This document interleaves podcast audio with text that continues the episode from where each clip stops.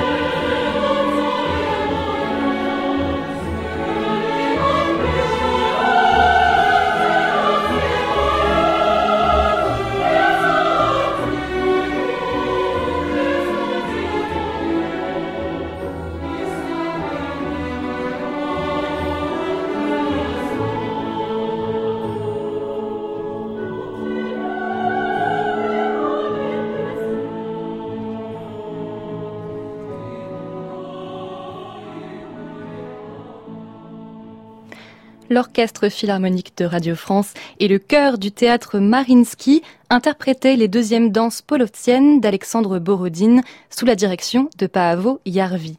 Ces danses, elles sont extraites du deuxième acte du Prince Igor, un opéra de Borodine créé en 1890 à Saint-Pétersbourg. Et c'est 20 ans plus tard que le public parisien découvre ces mêmes danses, mais pas grâce à l'opéra de Borodine. Ces danses, elles sont données à Paris sous forme de ballet, et c'est l'un des tout premiers ballets créés par les Ballets Russes, une compagnie fondée par un certain Serge de Diaghilev.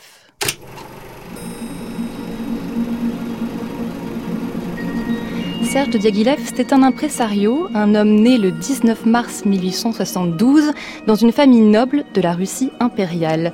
C'est un personnage capable d'autant de méchanceté que de bienveillance, un directeur de compagnie qui se montre parfois effrayant, cruel, qui n'hésite pas même à se servir de sa canne pour corriger celles et ceux qui lui déplaisent. Et en même temps, Diaghilev est un génie, un pur génie du spectacle vivant qui a l'œil, l'oreille et le sens du risque. C'est à Saint-Pétersbourg qu'il produit ses tout premiers spectacles dans les théâtres impériaux et c'est là déjà qu'il va repérer quelques talents. Tamara Karsavina, Anna Pavlova, Vaslav Nijinsky. En 1907, Diaghilev engage ses artistes et fonde sa propre compagnie, les Ballets Russes. En 1909, le voilà qui emmène tout ce beau petit monde à Paris et les Ballets Russes donnent une première série de spectacles au théâtre du Châtelet et le public en redemande. Danse polovtienne, Cléopâtre chez Erazade, le public parisien a soif d'exotisme et Serge de Diaghilev l'a bien compris. Thank you.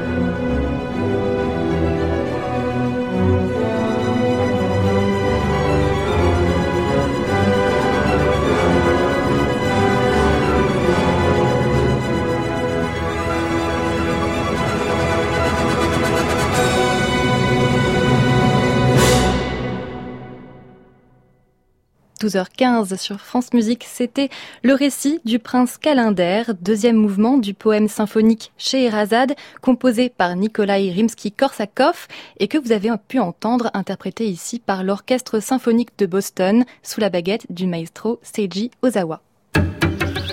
France Musique, c'est l'été chez Razad, essayez d'imaginer ce spectacle que découvre le public parisien en 1909. Essayons de nous mettre dans la peau d'un spectateur de la belle époque. Dehors, la ville est grise, bruyante, et là, tout à coup, sur scène, tout brille de mille feux, un autre monde prend vie, un monde qui existe peut-être déjà à des kilomètres de Paris. Il y a la musique aux accents orientalisants de Rimsky-Korsakov, il y a les décors et costumes façon mille et une nuits conçus par l'artiste peintre Léon Baxt, Adieu les tutus, les justes au corps. Maintenant, ce sont des pantalons scintillants sur scène, des coiffes de sultans et de sultanes. Il y a des ventres nus même qui se baladent dans des décors de palais orientaux. La chorégraphie, elle, reste relativement classique. Elle est signée Michel Fokine, un chorégraphe génial, emblématique des ballets russes. Mais Fokine, je vous en reparle dans quelques minutes. Après une autre musique de ballet, dans un tout autre style, on écoute maintenant une mazurka de Chopin.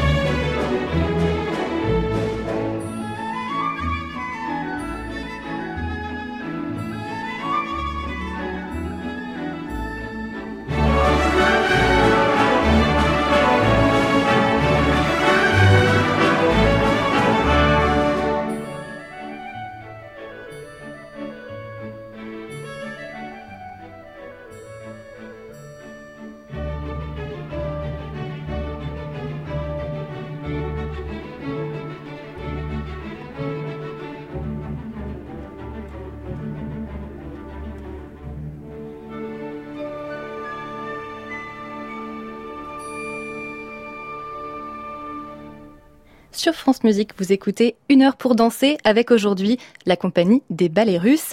Et c'est une orchestration de la mazurka en ré majeur, opus 33, numéro 2 de Frédéric Chopin que nous venons d'entendre, dirigée par Robert Irving et interprétée par le Philharmonia Orchestra. Cette orchestration de Chopin, on la retrouve dans l'un des tout premiers ballets créés par la compagnie des ballets russes à Paris.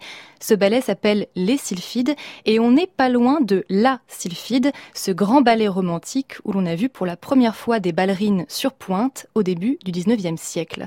Dans Les Sylphides des ballets russes, on retrouve les pointes, on retrouve les grands jupons blancs romantiques, mais il y a quelque chose de nouveau quelque chose de plus libre, de plus imprévisible dans les mouvements des danseurs. Ce parfait mélange de tradition et d'innovation, on le doit au chorégraphe Michel Fokine, premier grand nom des ballets russes. Fokine ne va jamais rompre totalement avec la tradition du ballet classique telle qu'il l'a apprise en Russie à Saint-Pétersbourg. En revanche, il va habilement engager quelques évolutions chorégraphiques et voilà par exemple ce qu'il écrit. La danse doit être expressive, elle ne doit jamais dégénérer en exercice de gymnastique, elle doit traduire l'état d'âme et les sentiments des acteurs. Le ballet doit être considéré sur un pied d'égalité avec les autres arts, musique et peinture, et s'allier avec eux pour créer une même unité.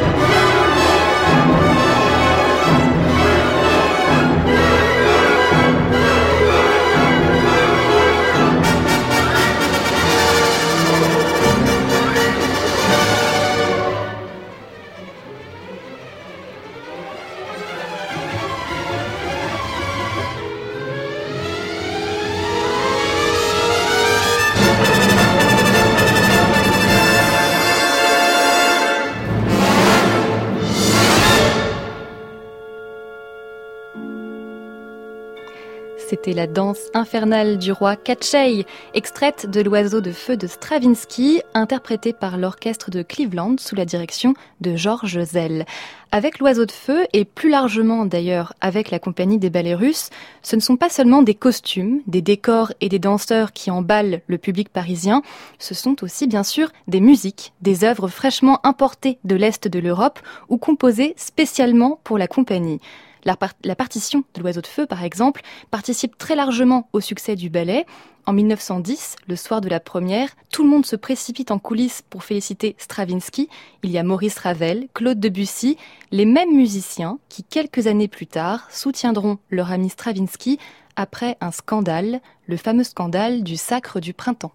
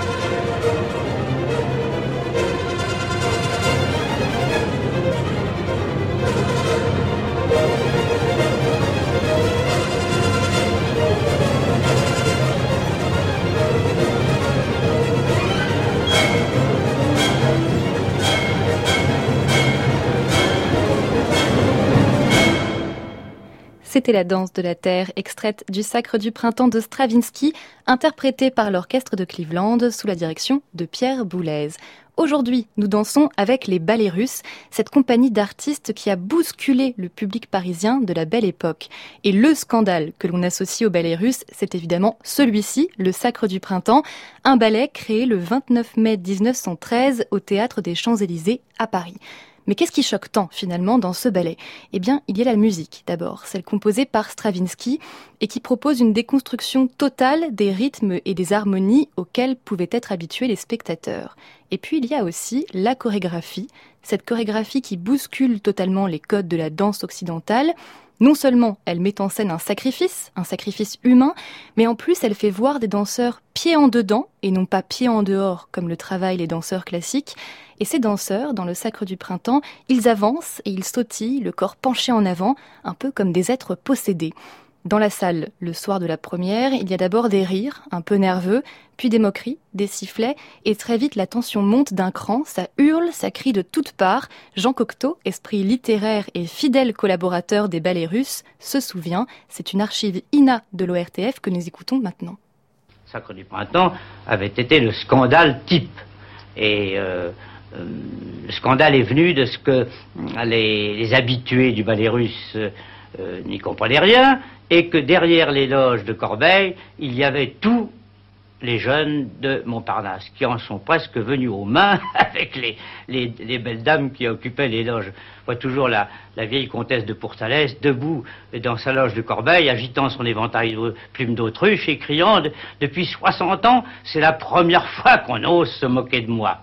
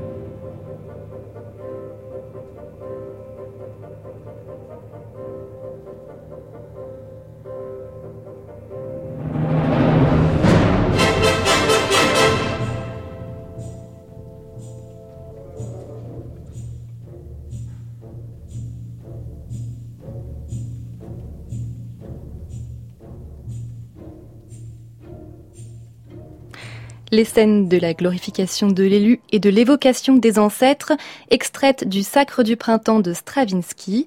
Ce Sacre du printemps, il a beaucoup inspiré les chorégraphes au XXe siècle.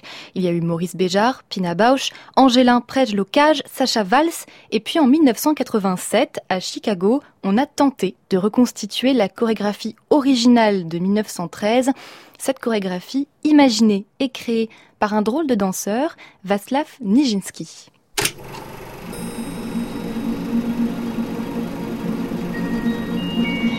Vaslav Nijinsky, c'est un garçon pas comme les autres, comme dirait la chanson, mais moi je l'aime, c'est pas ma faute, répondrait Diaghilev, l'impresario de la compagnie des ballets russes. Les deux hommes entretiennent pendant plusieurs années une relation amoureuse, ce qui n'est pas sans laisser planer un parfum de scandale autour de la personnalité de Nijinsky. Ce parfum de scandale, justement, il va lui coller à la peau, sur scène d'abord en tant qu'interprète, parce que Nijinsky ne danse comme jamais personne ne l'a jamais fait avant lui en ce début de XXe siècle. Nijinsky adopte des costumes et des attitudes androgynes, il bouge de manière sensuelle sur scène, parfois même érotique, et en tant que chorégraphe aussi, il se met à dos tous les danseurs de la troupe et une partie du public en proposant des spectacles complètement hors normes à des années-lumière de la tradition du ballet classique. À la ville, ce parfum de scandale poursuit encore et toujours Nijinsky. Après sa relation amoureuse avec Serge de Diaghilev, Nijinsky se marie sur un coup de tête avec la jeune Romola de Pulski, une Hongroise admirative de ses talents de danseur. Jusque-là, tout va à peu près bien pour Nijinsky. C'est un génie, un danseur plébiscité et admiré partout en Europe. Mais voilà que passé sa 30e année, tout bascule. Nijinsky sombre peu à peu dans la folie. Et entre génie et folie, finalement, la frontière est mince, car c'est sûrement cette même folie qui lui a permis d'être un inventeur, un avant-gardiste, un danseur virtuose qui non seulement saute plus haut que tous les autres, semble s'envoler sur scène et ne jamais retomber sur ses pieds, mais qui en plus ne se contente pas de ses exploits techniques. Car sur scène, Nijinsky incarne tous ses personnages avec un charisme magnétique, presque dérangeant. Et quand il chorégraphie son premier ballet, L'après-midi d'un faune en 1912, le public s'attend évidemment à de spectaculaires enchaînements de pirouettes, de grands jetés. Nijinsky va passer dix minutes par terre, confortablement installé sur un rocher, dos au public, puis s'étirant dans tous les sens de manière suave, lascive, exquise et totalement suggestive.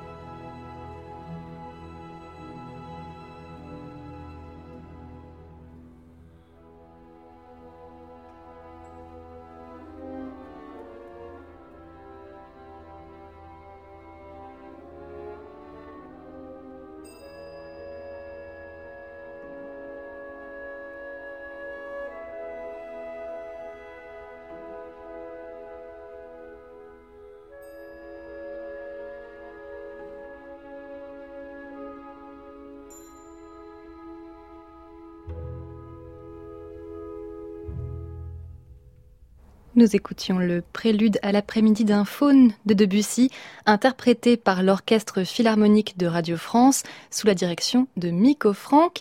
Il est maintenant 12h44. Une heure pour danser, Nathalie Moller, France Musique. Nous parlons des ballets russes aujourd'hui, nous parlons de Nijinsky et on dit Nijinsky a révolutionné l'art du ballet, Nijinsky a bousculé les codes de la danse. Oui, mais comment exactement? Alors, dans l'après-midi d'un faune, il danse de profil, il mélange les genres masculin, féminin, il abandonne les cinq positions classiques, mais quoi d'autre? C'est Roland Weska qui va nous répondre. Il est professeur d'esthétique à l'université de Lorraine, auteur de Triomphe et scandale, la belle époque des ballets russes et dans le cadre de ses recherches Roland Weska a été amené à reconstituer et interpréter lui-même la chorégraphie du faune de Nijinsky. J'ai appris le faune en fait, et c'est là où je me suis rendu compte d'un truc fantastique, c'est qu'il y avait deux gestes clés. Euh, je regarde et je désire. Et euh, ce qui était assez, euh, assez frappant, c'est que Nijinsky garde ça du début à la fin. Et de ce point de vue-là, on rentre de plein pied dans la modernité, parce que l'œuvre devient elle-même sa propre référence. C'est-à-dire qu'elle ne renvoie à rien d'autre qu'à elle-même. Modernité ou pas, Nijinsky ne plaît pas à tout le monde et surtout pas aux danseurs de sa propre compagnie, les ballets russes. Eux considèrent qu'ils ne sont pas entraînés aussi dur depuis leur plus jeune âge pour finalement prendre des poses statiques et étranges à côté d'un fou, entre guillemets bien sûr, habillé en faune. En 1914, Vaslav Nijinsky est écarté des ballets russes, mais le spectacle, lui, continue.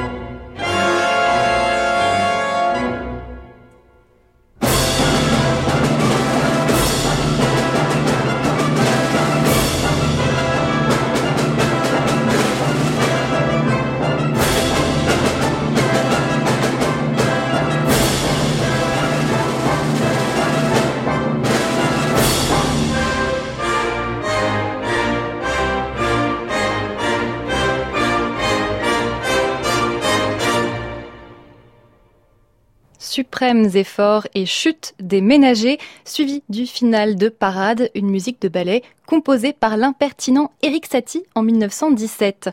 La partition de Satie était ici interprétée par le Royal Philharmonic Orchestra sous la direction de Philippe Entremont. Parade, voilà encore un scandale pour les ballets russes de Diaghilev, encore un ballet qui fait parler, qui fait jaser, et tant mieux, ça attise la curiosité des spectateurs. Dans le cas de Parade, on s'étonne devant ces costumes immenses, complètement disproportionnés par rapport à la scène et aux danseurs. Les décors, eux aussi, sont étranges, avec un rideau de scène signé Pablo Picasso. Et la musique, n'en parlons pas, on y entend de tout, même des bruits de machines à écrire. La chorégraphie est signée Léonide Massine, un autre grand nom des ballets russes.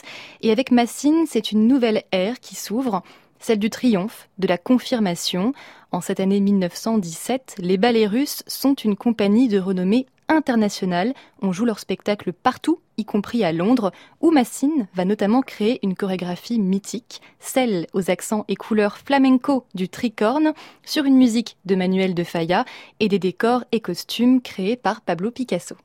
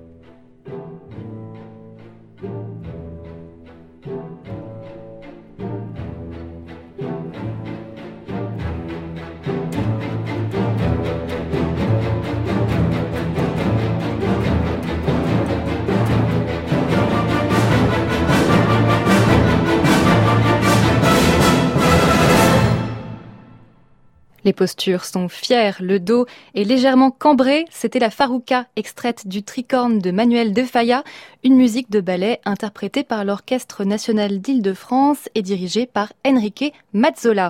Sur scène, il y a donc cet étonnant mélange de mouvements classiques et flamenco, et la danse que nous venons d'entendre est d'ailleurs devenue un incontournable des grands concours. C'est celle du gouverneur, le fier et conquérant gouverneur. Mais alors, qu'en est-il des femmes dans tout ça? Eh bien, ne vous inquiétez pas, elles ne sont pas en reste. Dans le tricorne, il y a le rôle de la meunière, elle aussi embarquée dans cette ambiance andalouse, avec son grand châle, sa robe colorée et ses talons qui claquent. Et puis, de manière générale, bien que les ballets russes soient aujourd'hui largement associés à des figures masculines, Serge de Diaghilev, Michel Fokine, Vaslav Nijinsky, Léonide Massine, Georges Balanchine, les ballets russes ont aussi compté un nombre important de grandes interprètes féminines. Il y a eu Ida Rubinstein pour incarner la reine Cléopâtre dans le ballet du même nom. Il y a eu Tamara Karsavina, Anna Pavlova et une danseuse chorégraphe, Bronislava Nijinska, à qui l'on doit notamment un ballet intitulé Les Biches. Il a été créé en 1924 au théâtre de Monte-Carlo avec les décors et costumes d'une artiste peintre, Marie Laurencin.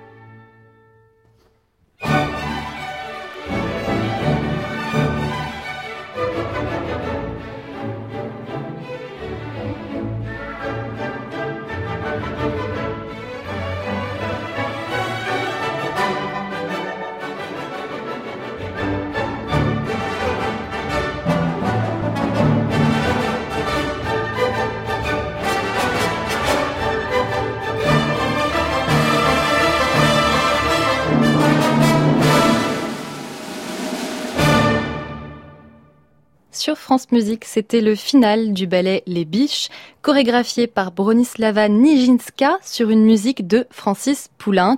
Ce final était interprété par l'orchestre symphonique de la radio de Baden-Baden sous la direction de Marcello Viotti. Il est maintenant 12h57. Cet épisode d'une heure pour danser consacré au ballet russe touche bientôt à sa fin et j'aimerais profiter de ces dernières minutes pour vous parler de l'héritage des ballets russes, un héritage qui est immense, non seulement parce que cette compagnie a apporté de nouvelles couleurs à l'univers du ballet, des couleurs exotiques, folkloriques, mais aussi parce que la compagnie de Diaghilev a fait de la danse un art total, un carrefour des arts, avec peintres, écrivains, musiciens. Et beaucoup des chorégraphies des ballets russes se donnent encore aujourd'hui. Celle que j'ai choisi de vous faire entendre pour la fin de cette émission, vous l'entendez, c'est La mort du cygne, un, un solo chorégraphié par Michel Fokine pour la magnifique danseuse Anna Pavlova.